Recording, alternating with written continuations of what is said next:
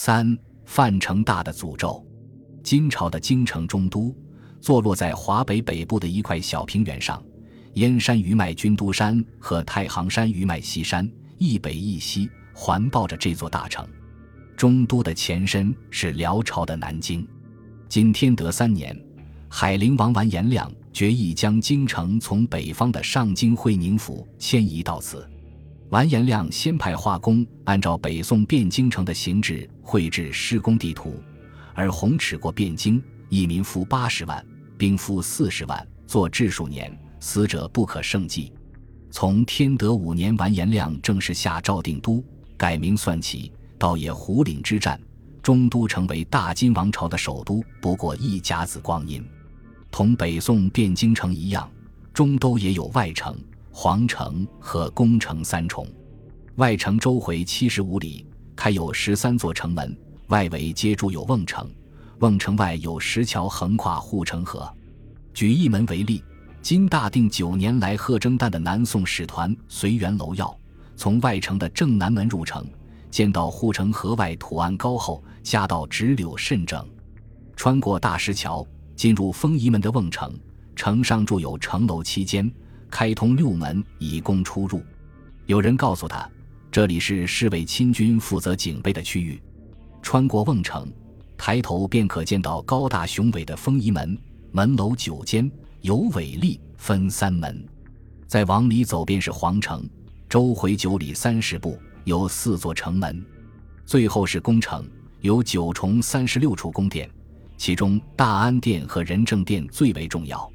大定十年来访的南宋使节范成大，有幸倚着仁政殿外的白玉栏杆，遥望前后重重殿宇，覆盖黄碧两色琉璃瓦，日色辉映，千门万户，香风四溢，不禁感慨：真是工巧无一例。所谓穷奢极侈者。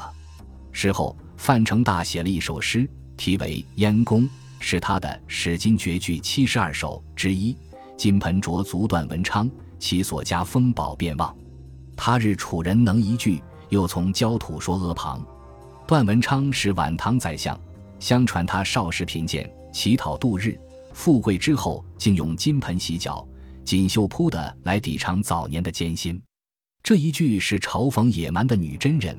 占领富庶的中原，便忘了本，搜刮民脂民膏，大兴土木，穷奢极欲。后一句算是诅咒。别看这些宫阙壮丽无匹，终有一天，不免和秦始皇的阿房宫一样，被楚地的义军一把火烧成平地。古语有言：“楚虽三户，亡秦必楚。”六国之一的楚国虽然被秦国灭亡，但是哪怕楚人被杀的只剩几户。也必将是秦王朝的掘墓人。宋金世仇，范成大师中的楚人，自然是隐喻南宋收复中原、直捣黄龙的复仇之师。然而，这不过是个幻想。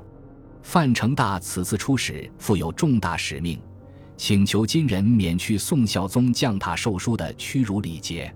那天在大殿上进呈国书后，范成大忽然掏出一份商量更改礼仪的私书。执意要当场递交，金世宗大惊，呵斥：“这哪里是投私信的场合？”闹得不欢而散。传言金太子恨不得杀掉这个无礼之辈。是故，在《史今绝句七十二首》中，范成大用了不少“犬羊丑鲁兴山”一类词句，对金朝极尽仇敌。清代编修《四库全书》的管臣觉得，这些字眼对于女真人来说太过刺眼。痛加删削，甚至整句替他改写。这首燕宫诗，不过是诗人立下的众多诅咒之一。但范成大绝技想不到，才过了几十年，他的诅咒居然以一种奇特的方式实现了。不同的是，打算将燕京宫室移居为焦土的，并不是南边来的什么楚人。大安三年八月末。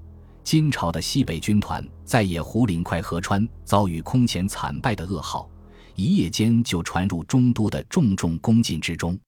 魏少王只瞥了一眼军情急报，默默转身走入内省，对着心爱的妃嫔大声哭泣，留下满朝文武惶惶相顾。眼见零星蒙古游骑已出现在中都城门外，关于金朝的应对措施，西莫如今的《金史·魏少王本纪》只用了两三句话：晋男子不得折出中都城门。大元前军至中都，中都戒严，严禁男子逃出中都避难，是为了保存能站上城头防守的人力。至于城内的老弱妇孺，只会白白消耗城内积蓄的食物和燃料。在古今中外的围城战中，都是亟待甩掉的包袱。他们往往丧生于城墙和攻城军队的防线之间。成吉思汗麾下的蒙古军先锋必定尝试进攻过中都外城，可惜今天常见的只有一部拼凑的伪书《大金国志》，照抄了传为张师言所传的《南迁录》，还算详细的描述了这次战斗，依据的大概是南宋的传闻。南迁路将蒙古军进攻中都的时间往后推到了十二月至第二年正月初，明显有误。蒙古军在十一月就陆续撤回了草原，而且前面提到这年秋天从南宋出发的成卓使团，十二月九日进入金南京，就听说了鞑靼方略退，约春出大相打的消息。使团一路北上，二十七日抵达中都郊外的良乡，目睹残破的城池废墟。次年正月喝完正旦后平安归国，可见第一次中都攻防战只可能发生在当年九月、十月间。下面讲的就是这场南宋传闻版的中都攻防战，相当传奇。需要强调的是，其中几乎全部人名、地名、军语、金史不符，无法定正，季节和气温的描述也对不上。我们故意以以传疑的态度采用这段记载。据说，从第一名鞑靼骑兵出现在京城郊区开始，大兴府尹乌林用章就奉命在各处通衢集市张贴通告，敦促手无寸铁的民众赶紧自谋生路，免得敌军一到，玉石俱焚。榜文甫出，中都内外顿时陷入无政府状态，城内外乱甚，老弱奔号。吴陵用章的副手少尹张天和目睹这番惨状，连忙向魏少王奏请。令把手中都各城门的魏军暂时放百姓任意出城，中都附近各个县城多少有一道城墙环绕，民众可去这些处所避难。尽管如此，一连好几天，中都城外依然是民皆激动，死者相望。南宋人还讹传，中都城的防御体系最早是按照一个十分独特的理念设计的：七十余里外城包住内城，内城里的东西南北四区。又各有一个独立的小城，拱卫着内城。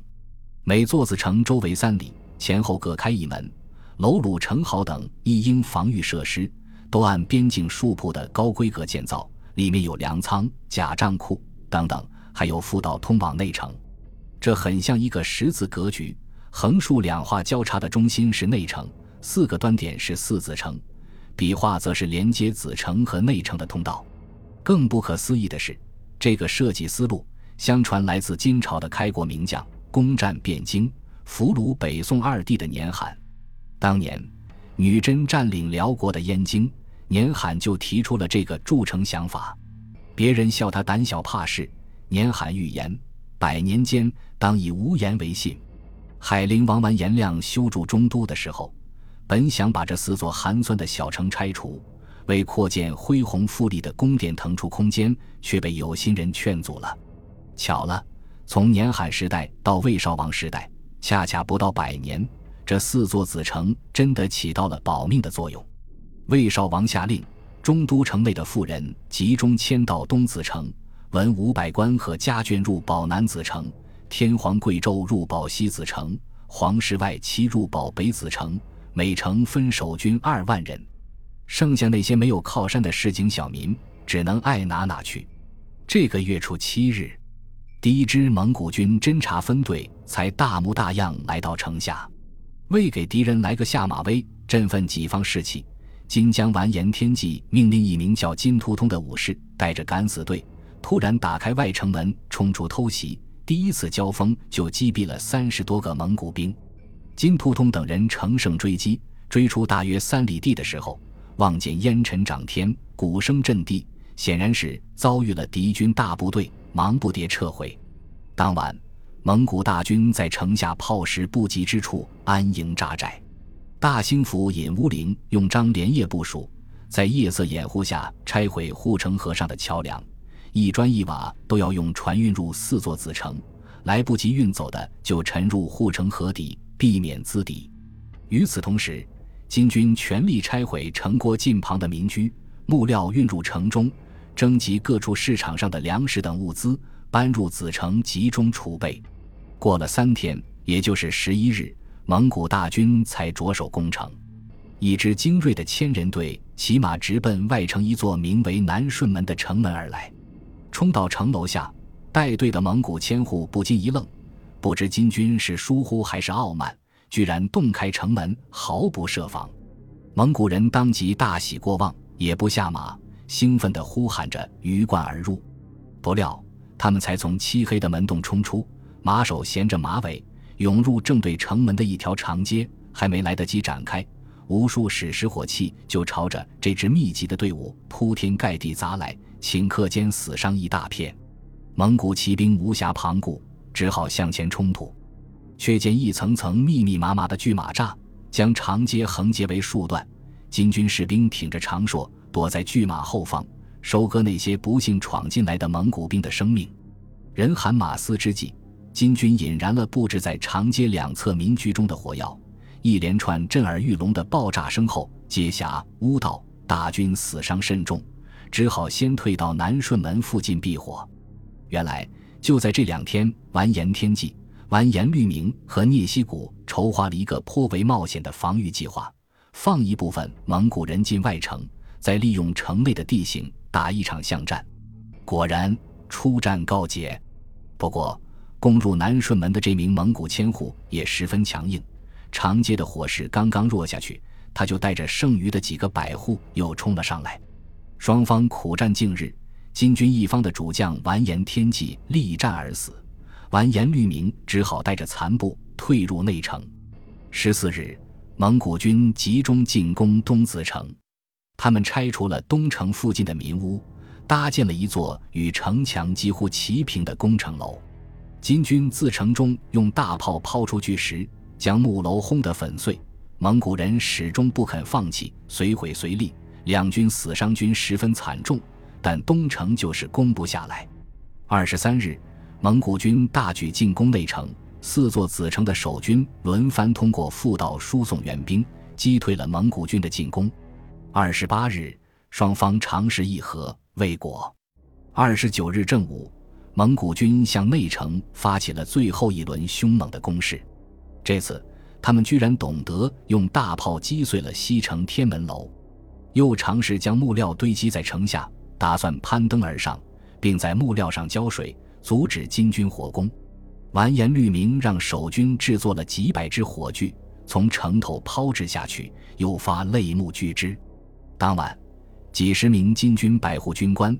貌似偷袭蒙古军在城外的大营，黑暗之中杀伤颇多。此后，蒙古军似乎再未有大动作。不论第一次中都围攻战的真相如何，到了十月，四方的秦王军队开始陆续抵达。上京留守图单翼派遣他的副手同知乌古孙务屯带来了二万援军，泰州刺史树虎高齐带着三千名善战的九军，在城北通玄门外警戒。中都总算暂时脱离了危险，外城十三门一齐开放。魏少王亲自犒劳远道而来的秦王之师，免不了又是一番君臣对泣。与此同时，河北、山西等地的蒙古军也开始北撤。到十一月底，漠南再无鞑靼的一兵一卒。不过，九月到十一月间，除了留下围攻和监视中都的那支部队，其他各路蒙古军可没有片刻停歇。术赤等三皇子的右翼军攻略了西京以西的云内、东胜、宣宁、武州、丰州、靖州、朔州等地；成吉思汗的大中军和木华黎的左翼军扫荡了西京和中都之间的洪州、昌平、怀来、晋山、密云、永济、阜宁、平州、滦州、青州、沧州等地；哲别义军还自中都绕出，奔袭了辽东的东京。大安三年战役的直接结果，用金史的话说就是：东过平、滦，南至清，沧，由临黄过辽河，西南至新代，皆归大元。本集播放完毕，感谢您的收听，喜欢请订阅加关注，主页有更多精彩内容。